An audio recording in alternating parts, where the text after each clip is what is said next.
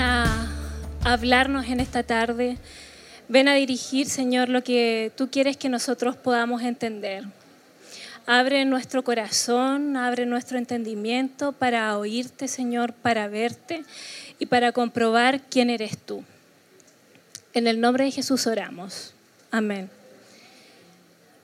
Ya. Eh, tengo esa muletilla, me van a perdonar, ¿ya? Como que me pongo nerviosa y a cada rato digo, ya, ya. Ustedes me van a contar, los ya van a ser infinitos. Pero vamos. Eh, hoy día quiero hablar de, un tema que, que, Dios ha estado hablando a mí hace ya harto tiempo y, y tiene que ver con el, he titulado la, la predica como desenmóldate. ¿ya? La palabra no existe, por si acaso. si ustedes la buscan, no existe. La inventé para, para este efecto. La palabra es desenmoldar, pero yo quería que fuera más personal. Y si ustedes ven ahí, está saliendo del molde un, yo creo que es un flan o algo muy perfecto, muy ordenado. Pero a mí me pasó que para el año nuevo hice un, un postre peruano que se llama leche volteada. ¿Ya? Es súper rico. Y seguí la receta al pie de la letra, todo el tiempo que tiene que estar en el refri, toda la parafernalia. Y cuando lo desenmoldé, el postre quedó así. Era una cuestión que si ustedes lo hubiesen visto no les habría dado ganas de comer, ¿ya? Pero para mi asombro, yo dije, bueno, ya hice mi mejor esfuerzo, yo creo que con que alguien lo pruebe me conformo. Pasaron ni cinco minutos y el postre desapareció, ¿ya? Eh, porque en realidad sabía muy rico y en realidad no tenía que estar en, el molde nomás. Era así. Eh, y de eso Dios empezó igual a hablarme de, de la importancia de no quedarnos dentro del molde, de no estar así perfectitos en el molde, ¿ya? Y, esta, este molde no, no tiene que ver con la conducta. No quiero hablar como hoy día acerca de la conducta, porque yo creo que nosotros, a lo mejor los más jóvenes no, no son conductistas, pero los más grandes aprendimos como desde, desde el conductivismo. Y en mi caso, yo aprendí que tenía que portarme bien porque tenía el castigo si no lo hacía. ¿Ya? Y crecí, y esto lo cuento no como en resentimiento, lo cuento para que ustedes vean como el proceso de transformación que, que Dios ha hecho en mí. Yo nací en una familia cristiana. A los seis meses de edad, mis papás fueron pastores de una iglesia convencional. Entonces, en mi casa, eh, siempre yo tenía que ser, eh, comportarme como alguien. ¿Ya? Tenía la etiqueta de, hija de pastor y a través de eso tenía que comportarme. Pero yo, previo a los 15 años, lo único que quería era cumplir 18 años y irme a la universidad, pero si yo vivía, viví 10, como 15 años en el norte y en ese tiempo vivía en Arica, yo decía, me voy a ir a Punta Arenas, ¿ya? Para que ahí filo, yo, chao iglesia, chao Dios, chao todo porque me sentía que tenía que responder a algo que no era yo, ¿ya? Porque tenía que ver mucho con la conducta, con aprender, y para mí, ¿en qué se transformó Dios? Se transformó en un Dios restrictivo, en un Dios que me, me mete a un molde, porque finalmente los padres ministramos a Dios, o sea, los padres somos los encargados de mostrar a Dios. Eh, Entiendo hoy día que mis papás hicieron lo mejor que pudieron y gracias a lo que ellos hicieron, a los 15 años Dios cambió mi plan de irme lejos y rebelarme y olvidarme de Dios. Y a los 15 años Él salió a mi encuentro y conocí a Jesús como mi Salvador. ¿Ya? A partir de eso, y acá tengo compañeros de curso, ellos de allá atrás, eh, la Andrea y Roberto pueden decir que si yo fui alguna vez a un cumpleaños del colegio, no, no tenía amigos en el colegio, no tenía nada en el colegio porque era pecado, ¿ya? Era pecado juntarse con personas que no eran elegidos ni transformados y todo. Ya, entonces, bajo este contexto, a mí eh, ese molde me empezó a alejar de Dios. Y hoy día si miramos, Cris, ¿puedes pasar a la siguiente, porfa? Ya. Y, y en, eso Dios, en su palabra, en Romanos 12, vamos a leer los primeros eh, dos versículos. Y dice, eh, por lo tanto, hermanos, tomando en cuenta la misericordia de Dios, les ruego que cada uno de ustedes en adoración espiritual ofrezca su cuerpo como sacrificio vivo, santo y agradable a Dios. No se amolden al mundo actual, sino sean transformados mediante la renovación de su mente. Así podrán comprobar cuál es la voluntad de Dios buena, agradable y perfecta. Ya, y si nosotros miramos nuestra sociedad actual, eh, yo titulo que estamos como en una cultura del confort. ¿ya? En que nos gusta, eh, buscamos estar cómodos. Y esta cultura del confort lleva a que uno se esté mirando el ombligo, al individualismo, al materialismo, y a causa de estas dos llegamos a tener falta de perdón. ¿Ya? Y si eh, estudiando un poco el individualismo y el materialismo son corrientes filosóficas que lo que buscan es cambiar nuestro pensamiento. ¿Ya? Entonces cuando yo me paro en la vida frente, conduciéndome bajo los pensamientos individualistas, mi forma de pensar es transformada. ¿Ya? Mi forma de pensar es transformada y por lo tanto yo actúo y camino en eso. Cuando yo me sitúo en el materialismo y el materialismo eh, pasa a ser el tener, es lo que me da la identidad, me paro en eso, lo acepto, lo internalizo en mi mente y actúo en base a eso. ¿Ya? Entonces, ¿qué pasa? Cuando yo quiero y mi, mi, mi, mente está en esto y quiero obtener cosas, quiero validarme en el tener, quiero, porque acá no se trata de que tú tienes que ser pobre. No se trata de eso, ¿ya? No se trata de que tienes que renunciar a lo que tienes, sino se trata de en qué lugar está eso, ¿ya? Cuando ya dije ya, ahora fui consciente de eso, ya. Eh, entonces, cuando te paras en eso, eso empieza a regir tu vida y tú dejas de ver a los demás, ¿ya? Eh, entonces, dejas de ver a los demás, porque tú tienes el objetivo de lograr muchas cosas. Entonces, el que está al lado, si va a competir conmigo, tengo que ver la forma de que no brille. ¿Ya? Entonces, si estoy en el trabajo y mi compañero, más encima nuevo, llegó tres meses y el loco es brillante, entonces, ¿qué tengo que hacer? Ah, tengo que acerrucharle el piso. ¿Cierto? Cuando me paro desde esta perspectiva. Y cuando me paro desde el individualismo, si alguien me ofende, si alguien hace algo contra mí, ¿qué tengo que hacerme? ¿Tengo, ¿Qué tengo que hacer? Vengarme, obvio, ¿cierto? Porque el que me la hizo me la paga. Y de choro a choro y medio. Y así nos vamos. Entonces, nos metemos y esto es lo que pasa cuando nosotros nos amoldamos a este mundo. Nuestra manera de pensar cambia.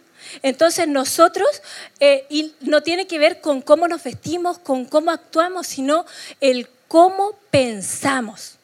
Porque si nosotros nos amoldamos y vivimos en el individualismo, en el materialismo, en la falta de perdón, lo que hacemos es que nadie más nos importa que nosotros mismos.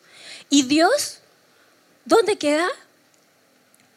Dios queda aparte, está ajeno, está cuando lo paso mal, si es que voy a Dios. ¿Ya? Y si estoy bien, bueno, obvio. Entonces, eh, Cris, porfa. Eh, el individualismo y el materialismo, ¿qué genera? Genera preocupación, ansiedad, competitividad.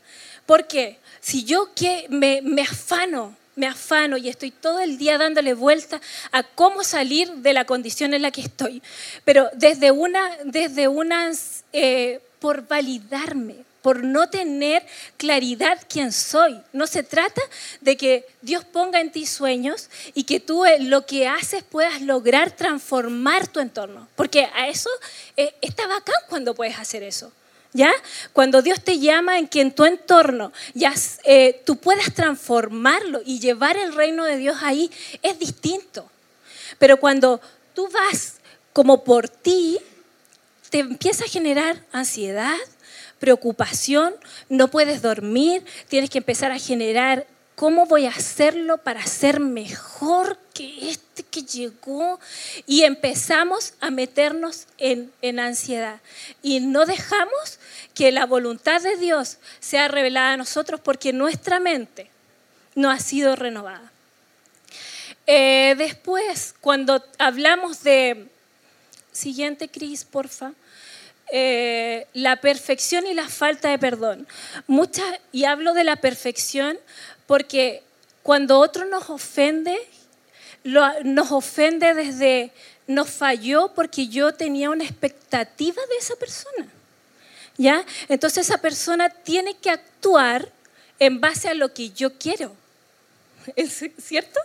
Si yo me ofendo es porque el otro no actuó de acuerdo a lo que yo quería que actuara o lo que yo quería que él hiciera. Entonces, ¿qué nos va pasando? Nos vamos frustrando, nos amargamos y, y empezamos a no avanzar. Nos empezamos a encerrar, a encerrar y eso nos empieza a comer y empezamos a justificar la falta de perdón. ¿Y por qué tengo que perdonarlo si él me ofendió? ¿Y si él me hizo eso? ¿Y si me hizo esto otro? ¿Y si... Hace muy poco a mí me pasó que, que Dios un día en el metro me dijo, Ruth, tienes que pedirle perdón a tu ex. Y esto lo puedo decir porque Leo lo sabe, ¿ya? y, y, yo así como, y, y, en contexto, con mi ex estuvimos 10 años juntos, ¿ya? Entonces, y yo así como, pero Señor, o sea, tú conoces todo lo que pasó, ¿por qué? Y, Dios, es que Dios siempre me, me, juega en la vuelta, ¿cachai? No me la dice clara, porque si me la dice clara, sabe que no lo voy a hacer. Entonces me dice, porque Él lo necesita. Y yo, ah, sí, es por Él, no es porque yo tenga que pedir perdón. Entonces, ok, lo voy a hacer, pero si Él me habla, ya. Eh, y usted entenderá que en una relación así de tiempo, nosotros cortamos todo vínculo y todo. Y me habló churra, yo dije, ya, tengo que hacerlo, tengo que hacerlo. Entonces, vengo y después ya los saludos de rigor y bla, bla, bla, bla. Le digo, ¿sabes qué? Para mí que tú me hayas hablado es una respuesta de Dios, Dios esta semana, y súper frica, así como, Dios me habló esta semana que tenía que pedirte perdón. Entonces, quiero aprovechar la oportunidad ya y te pido perdón por, por eh, ya, tres puntos. Y fue, y en eso me responde así como, uff, era lo que yo necesitaba. Y ya, ya, pero hasta ahí, ¿saben que no había tomado conciencia? Que la que, ¿por qué necesitaba perdón, pedirle perdón yo? Era porque yo siempre había justificado mis malas acciones en base a sus malas acciones. Entonces yo había actuado mal porque él actuaba mal a su vez. Pero y, Dios me hablaba, pero es que tú no tienes que actuar mal en base al que actúa mal. Y ahí es como, ay, sí, ¿verdad? Y ahí es como viene la renovación de nuestra mente. ¿Ya? Eso, anecdótico. Eh, y es bacán cuando tú haces eso y sales de ahí. Porque finalmente el perdón te permite salir de ese entuerto en el que estabas. Entonces, ¿Cómo logramos la renovación de nuestra mente? La logramos mediante el encuentro y conocer al transformador de la mente. Eh, no tiene que ver con otra cosa, sino conocer y generar encuentros con el que renueva la mente. Y aprendiendo la verdad, porque, y pongo la verdad en mayúscula, a través del Espíritu Santo, porque la verdad para nosotros es una, ¿cierto? Y la verdad es una persona. Y la verdad es Jesús. ¿Ya? Entonces, la única manera en que nosotros podemos hacer la transformación de nuestra mente es cuando logramos conocer y logramos eh, tener encuentros con Jesús. ¿Por qué? Si nosotros miramos el contexto de Jesús, con Jesús dejó, dejó todo, siendo Dios, dejó todo para venir a morir por nosotros. ¿Cierto? ¿Estamos de acuerdo con eso? Pero Él dejó como su reinado. Y, y como rey, como Dios, podría haber elegido un lugar bacán para nacer. ¿Cierto? Él eligió nacer pobre, nacer eh, y, y, en esto no quiero decir que, que, Jesús vino solo a los pobres, sino que Jesús vino a nacer ahí para lograr que haya equidad, ¿ya? Porque en el tiempo de Jesús, al igual que hoy día, los pobres son invisibles. Entonces, Él logró hacer visible. Pero además, en ese tiempo, tú, tú sobre todo los hombres, porque las mujeres estaban dentro de la casa y se encargaban del cuidado de los hijos y de la crianza y enseñanza de los hijos, el que asumía como un rol de trabajo fuera del hogar era el hombre y tú estabas condenado de alguna manera a ser lo que tu padre era. Y él era hijo de carpintero, entonces le tocaba ser carpintero. Por otro lado, Jesús eh, fue maestro de la ley. Al corto tiempo ya lo llamaban rabí, pero en ese tiempo los que lograban tener como una posición dentro de la sociedad social y todo, eran los saduceos, que era la familia del sumo sacerdote y el sumo sacerdote. Ellos tenían un lugar de privilegio, pero los sacerdotes comunes y corrientes, los maestros, no lo tenían. Entonces, si vemos Jesús en su humanidad eran condiciones muy adversas, muy adversas. Entonces, ¿qué hizo? Logró, y por esto es bacán, porque Jesús se humanizó a tal punto como tú y yo, y se logró la transformación de su mente humana. Él logró saber que era hijo de Dios y que su reino no estaba en este mundo y no perdió el foco.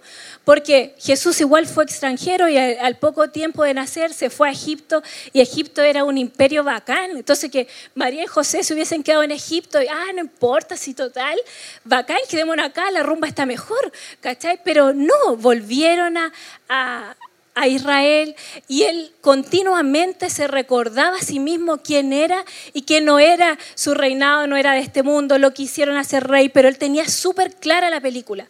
Y le importaba un bleo que le dijeran el hijo del carpintero, porque sí lo era, eh, hasta cierto punto. José lo crió y el, el, padre el que cría. Entonces, eh, Ya, y, él, y entonces él estaba inmerso en, esta, en toda esta cultura que le decía una y otra vez, oye, loco, tú no podías hacer nada por ti. O sea, estás, estás eh, ya destinado a cumplir el rol y el oficio de tu papá. Sin embargo, si lo miramos desde el punto de vista histórico, el Jesús que se humanizó, el Jesús histórico, logró dividir la historia de la humanidad en dos.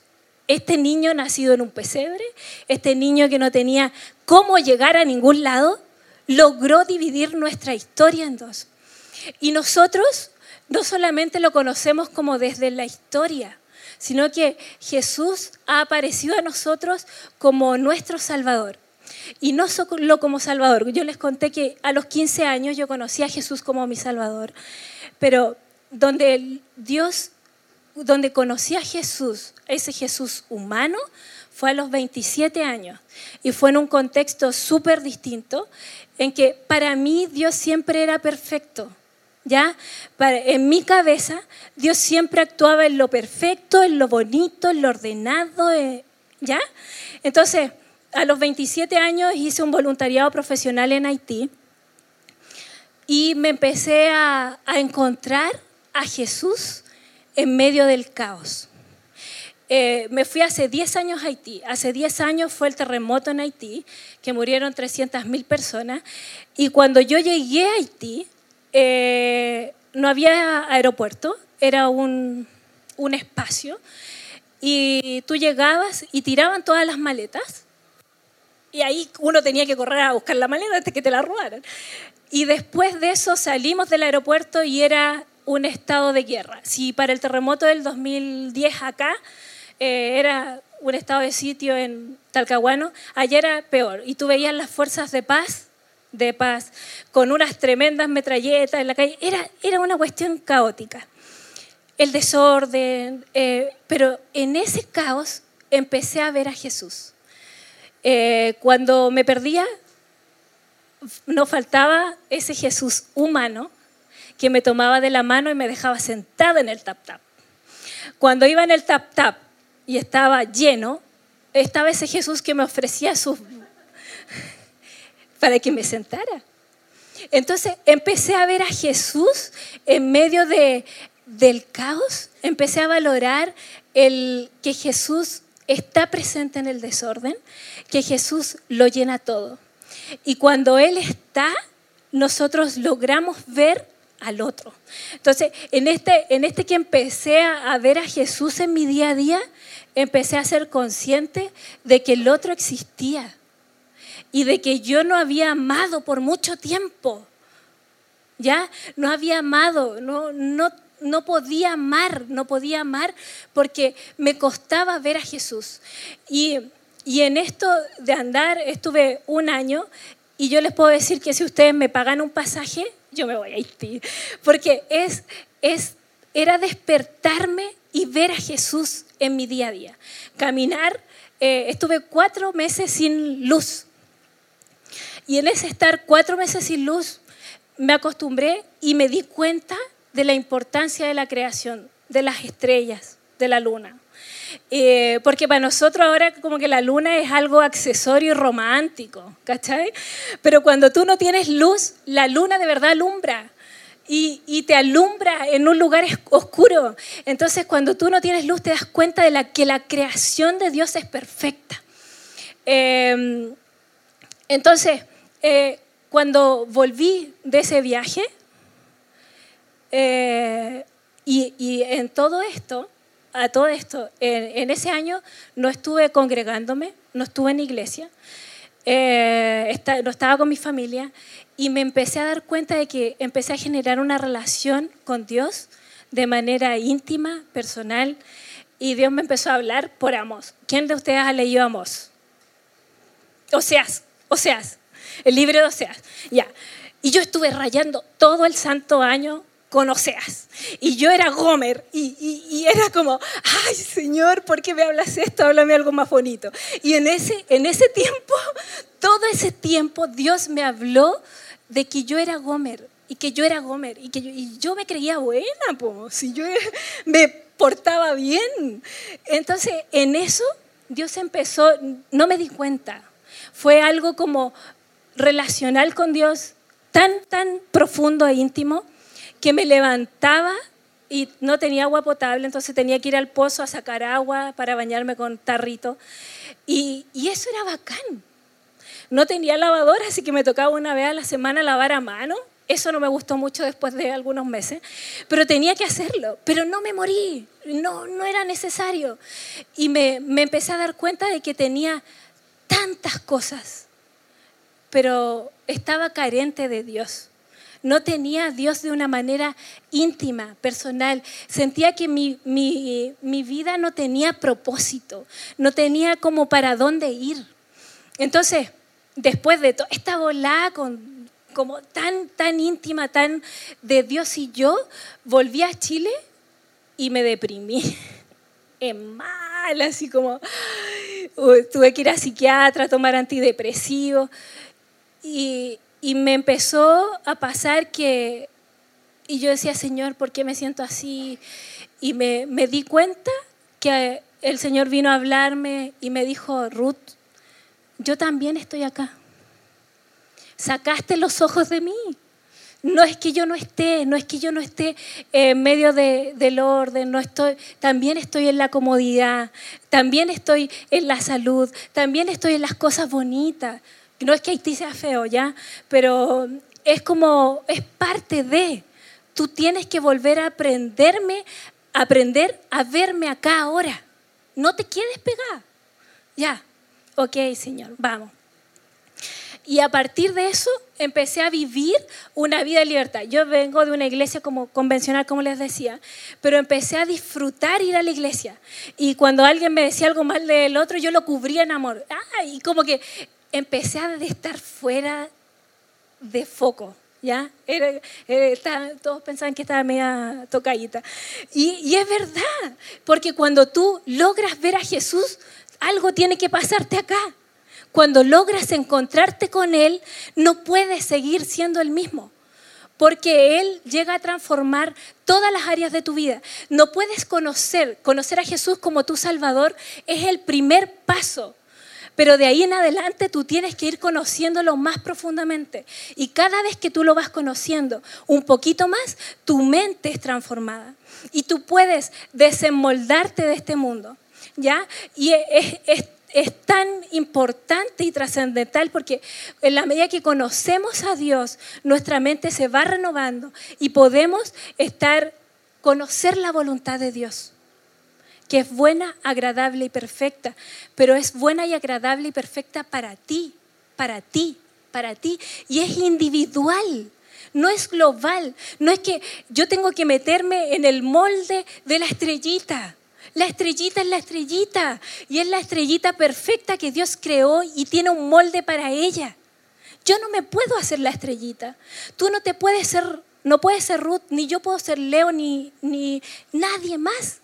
Es salirte del molde para que Jesús venga a moldear tu vida y tú vayas pareciéndote a Jesús. ¿Ya? Eh, porque finalmente Jesús eh, eh, ascendió al cielo y nosotros ahora tenemos el consolador perfecto, el Espíritu Santo, pero en lo humano tú representas a Jesús. Tú eres un embajador de Cristo. Quien te conozca a ti tiene que ver algo de Jesús en ti. ¿Ya? No puede ser que tú en tu entorno seas invisible. Y porque eso denota que tú no estás siendo, tu mente no está siendo renovada. Porque Jesús cuando viene a ti te transforma de tal, de tal manera que el de al lado empieza, hoy tú tienes algo raro. Tú eres muy freak. Sí, soy freak. ¿Y qué? Pero y ahí le cuentas qué pasa. ¿Por qué tú no te amoldas? ¿Por qué tú no quieres ser como el otro? ¿Por qué no quieres enfocarte en el tener? Porque tú ya eres alguien. No necesitas tener para ser. Y eso es lo que, que hoy día Dios quiere que tú tengas súper claro. Permiso. Porque vimos que cuando nosotros nos concentramos en lo material, empezamos en un círculo de ansiedad, de preocupación. Nos eh, empezamos a sumar en aquellas cosas que se ven y nos preocupamos de que, ay, pero eh, que si no me compro ropa se van a dar cuenta que ando con el mismo vestido que me puse hace tres meses. Oye, nadie se da cuenta. Eh, es que si no cambio el auto, eh, todos mis compañeros ya cambiaron el auto. No, ¿Cómo no lo voy a cambiar? ¿Te vas a sobreendeudar? No lo hagas. Vive tranquilo. No te amoldes a este siglo. No andes como el mundo. No. Si tú tienes una necesidad, Dios puede proveer tu necesidad. No tiene que ver con lo que tú hagas. Él puede hacerlo. Entonces, cuando nosotros vamos a la Biblia, vamos a lo que Jesús habló, y, te quiero invitar para que esta semana tú sigas meditando en esto y leas el Sermón del Monte, que está en Mateo 6, de ahí, Mateo 5 al 7. Léelo, y vuelve a leerlo y vuelve a leerlo, porque ahí está la clave para que tú no te amoldes a este siglo. Eh, vamos a ver lo que Jesús dice. Porfa, la siguiente, ya. ¿Saben que cuando empecé a buscar cuál era el antónimo de materialismo, ¿saben qué me salió? Espiritualismo. Entonces, cuando nosotros queremos ir contra sistema, tenemos que llevar una vida espiritual, eh, tenemos que tener una relación con Dios, tenemos que pensar en las cosas que no se ven, en lo que trasciende, ir más allá de lo que nuestros ojos pueden ver. ¿ya? Entonces, Jesús no tiene problemas con que tú tengas. Eso quiero que lo tengas. Él no tiene problemas con que tú tengas. Si Dios te da, que en eso también se glorifica Él. ¿ya? No tiene que ver con eso. Tiene que ver con lo que dice acá, que dice, no almacenes tesoros aquí en la tierra donde las polillas se los comen y el óxido los destruye, y donde los ladrones entran y roban. Almacena tus tesoros en el cielo, donde las polillas y el óxido no pueden destruir, y los ladrones no entran a robar. Donde esté tu tesoro, allí estarán también los deseos de tu corazón. ¿Ya? Ya. Eh, tiene que ver con eso, tiene que ver que donde esté tu tesoro, donde esté lo que tú amas, ahí va a estar tu corazón. Si tu corazón está concentrado en tener, todo, lo, todo tu tesoro va a estar en eso. Y no vas a poder, te vas a perder una vida abundante en Dios. Te vas a perder de descansar en Él. Porque la siguiente dice, por eso les digo, no se preocupen por la vida diaria si tendrán suficiente alimento y bebida o suficiente ropa para vestirse. ¿Acaso no es la vida más que la comida y el cuerpo más que la ropa? Miren los pájaros, no plantan ni cosechan ni guardan comida en graneros, porque el Padre Celestial los alimenta. ¿Y no son ustedes para Él mucho más valiosos que ellos? ¿Acaso con todas sus preocupaciones pueden añadir un solo momento a su vida? La siguiente. ¿Y por qué preocuparse por la ropa? Miren cómo crecen los lirios del campo. No trabajan ni cosen su ropa. Sin embargo, ni Salomón con toda su gloria se vistió tan hermoso como ellos. Si Dios cuida de manera tan maravillosa a las flores silvestres que hoy están y mañana se echan al fuego, tengan por seguro que, que cuidará de ustedes. ¿Por qué tienen tan poca fe? La siguiente. Así que no se preocupen por todo eso diciendo qué comeremos, qué beberemos, qué ropa nos pondremos. Esas cosas dominan el pensamiento de los incrédulos, pero su Padre Celestial ya conoce todas sus necesidades. Busquen el reino de Dios por encima de todo lo demás y lleven una vida justa y Él les dará todo lo que necesiten. Así que no se preocupen por el mañana, porque el día de mañana traerá sus propias preocupaciones. Los problemas del día de hoy son suficientes por hoy. Y este es el mensaje que Jesús mismo dio. Jesús mismo se dedicó a entregarlo. Y, ¿saben por qué? Porque si nosotros pensamos en la creación y vemos la creación, es abundante, es perfecta. Y, y Dios se preocupa de los pajaritos, se preocupa de los animales salvajes, se preocupa de todos ellos y se ocupa de ellos. Y tú y yo valemos mucho más que ellos. Porque Dios nos creó a su imagen y semejanza. Tú ya tienes a Dios en ti. Entonces, eso, y Dios no puede negarse a sí mismo. Entonces, cuando tú tienes una necesidad, Él te la va a suplir, porque es un Padre bueno, es un Padre fiel y es tu creador. No te va a dejar. No es como que, ay, es que si yo no trabajo, no como. No, si tú quedas sin trabajo, Dios va a proveer para eso mientras tú buscas trabajo. ¿Ya? Entonces, es, es como darte cuenta que tu ansiedad, tu preocupación, la puedes depositar en Dios tranquilamente y Él va a darte lo que tú necesites. Em, y por sobre todo, tenemos que buscar el reino de Dios. Tenemos que llevar el reino de Dios. Donde sea que Dios te lleve. Si Dios te da la oportunidad de tener mucho dinero, que ese dinero sea para que el reino de Dios se extienda. Que si tú tienes una casa y Dios te da una casa más grande, que esa casa sea para que el reino de Dios se extienda. Que si tú tienes un auto pequeño y el día de mañana Dios te da una Hammer, que esa Hammer sea para que el reino de Dios se extienda. Entonces cuando logras esa transformación de tu mente, Dios te puede dar todo, te puede confiar todo. Pero tiene que tu mente ser transformada para eso. ¿ya? Y si no te lo da, es porque Él tiene cosas mejores. Así de simple. Eh, sigamos con la siguiente, porfa. Hablamos también de la falta de perdón y de la perfección. Y es, es fundamental que nosotros podamos cubrirnos de amor. Si me llamaba mucho la atención esta semana, estoy leyendo un libro y eh, hay un párrafo que hablaba de una reflexión que hizo Bonaparte y decía, le hablaba como a su mano derecha y le decía, ¿sabes qué? ¿Tú, conoces, tú sabes quién es Jesús? Y su mano derecha se quedó callado porque Bonaparte era Dios, pues, ¿cachai? Entonces se quedó callado y él le dijo, yo te voy a decir quién, quién es Jesús. Tú conoces a Julio César, tú conoces a Carlos Magno, tú me conoces a mí. Nosotros hemos conquistado imperios, pero abajo de fuerza y bajo fuerza y opresión. Y nosotros estamos, y yo estoy seguro que tengo muchos seguidores hoy día porque estoy vivo, pero mañana me voy a morir y mis seguidores no van a seguir conmigo.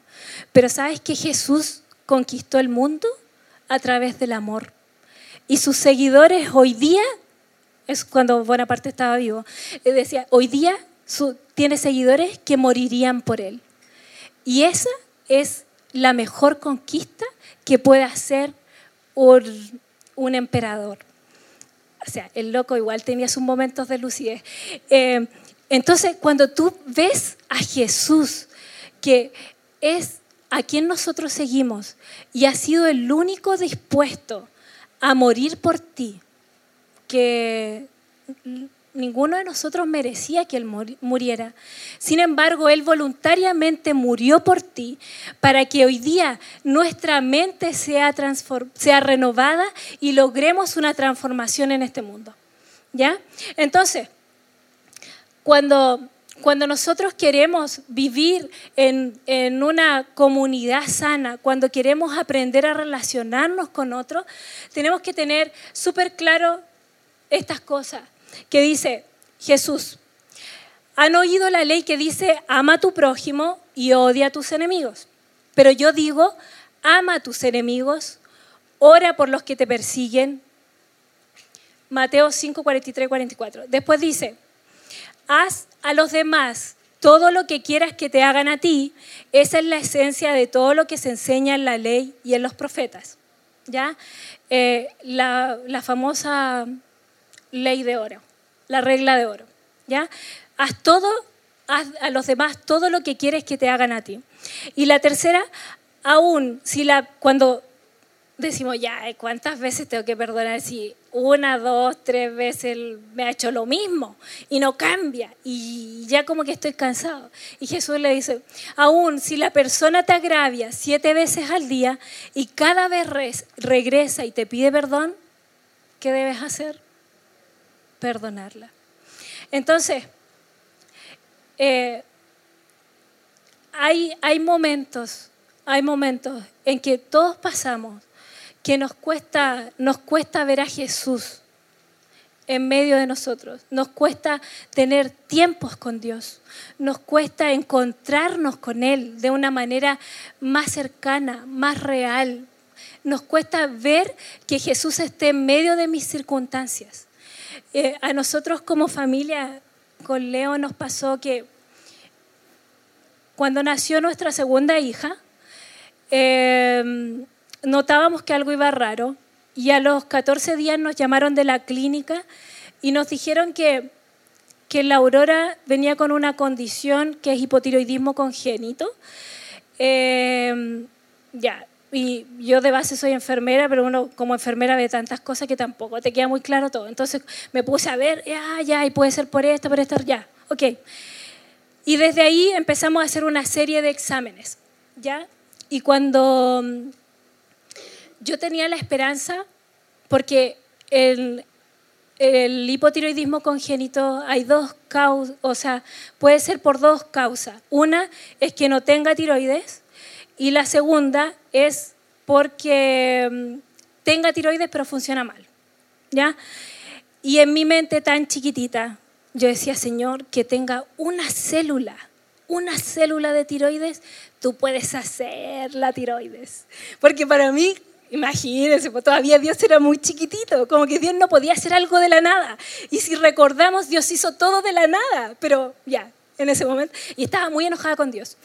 Porque yo decía, pero ¿por qué? ¿Por qué a nosotros? ¿Para qué a nosotros? Y no entiendo nada y me enojo contigo y no quiero hablar contigo y tengo rabia y todo. Ya. Y cuando empezamos a hacer los exámenes, la ecotiroidia eh, dio cuenta de que no estaba la tiroides. Pero dije, ah, pero puede estar ectópica, ¿ya? Ectópica significa que esté en otro lugar que no sea el indicado. Y cuando le hacen el escáner, no había ni una sola célula tiroidea, nada. Y ahí más rabia me dio. Entonces como, ay Señor, pero ¿cómo?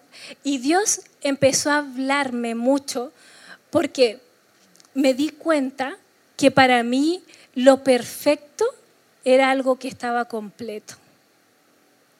¿Ya? Y desde ahí yo me movía. Entonces como que para mí que la aurora no tuviera tiroides era que Dios no la había hecho perfecta. Y Dios me empezó a decir, oye, yo soy el creador y yo puedo crear como a mí me parece. Yo tengo el poder de crear. Y para mí, la aurora primero es mi hija, parte uno.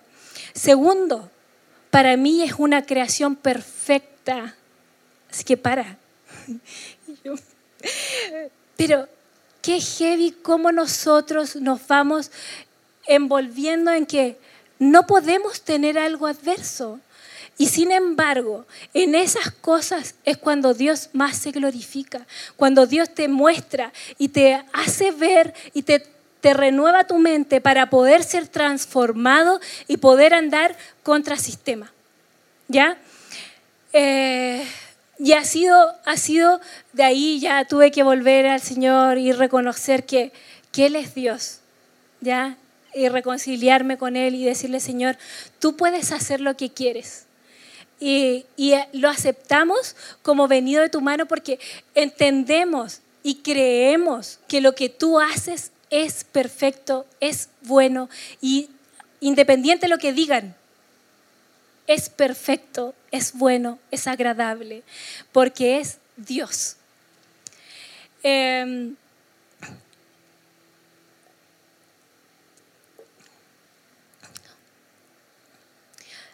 quiero ahora que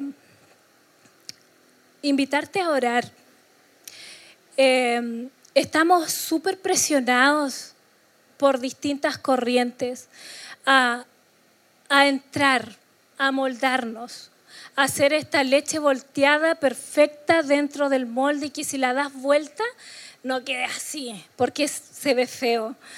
Pero yo quiero invitarte a, que tú hoy día puedas traer la renovación de Dios, que venga Jesús a renovar tu mente, a transformarte y que independiente de las circunstancias que tú vivas, puedas creer y puedas entender que esa es la voluntad de Dios buena agradable y perfecta para ti. Si quieres, puedes pasar, si quieres, te quedas en tu asiento, pero que permite que el Espíritu Santo también venga a hablar en qué áreas de tu vida aún falta que te encuentres con Jesús, aún falta que te salgas del molde que impera en este siglo. Y que venga el Espíritu Santo a renovar tu mente para ser transformado y que cuando terminemos este año, quienes te conocen, quienes te, o quienes te van a conocer, puedan ver más a Jesús en ti.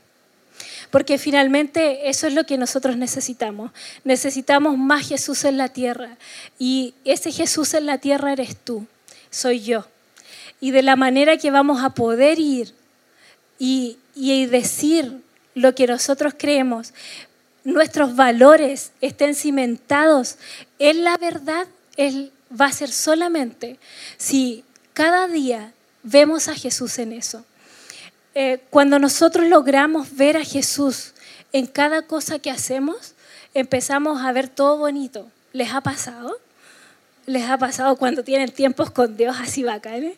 Salen así y como que no sé, el que conoce mi casa todavía eh, hay harta tierra, pero cuando yo tengo tiempos bacanes con Dios, es como que salgo y veo todo verde, los eucaliptos que se roban todo el agua, los veo hermosos, la gata con sus cinco gatitos son bacanes, el leíto, mi amor, es el más hermoso. Y como que si estaba enojada con él, no me queda otra que reconciliarme. Entonces como que todas esas cosas que son de la vida diaria te empiezan a pasar y a eso quiero invitarte, a que tú puedas hoy día irte con, con el desafío de buscar a Jesús cada día y de encontrarte con Él cada día para que tu mente sea renovada y seas transformado.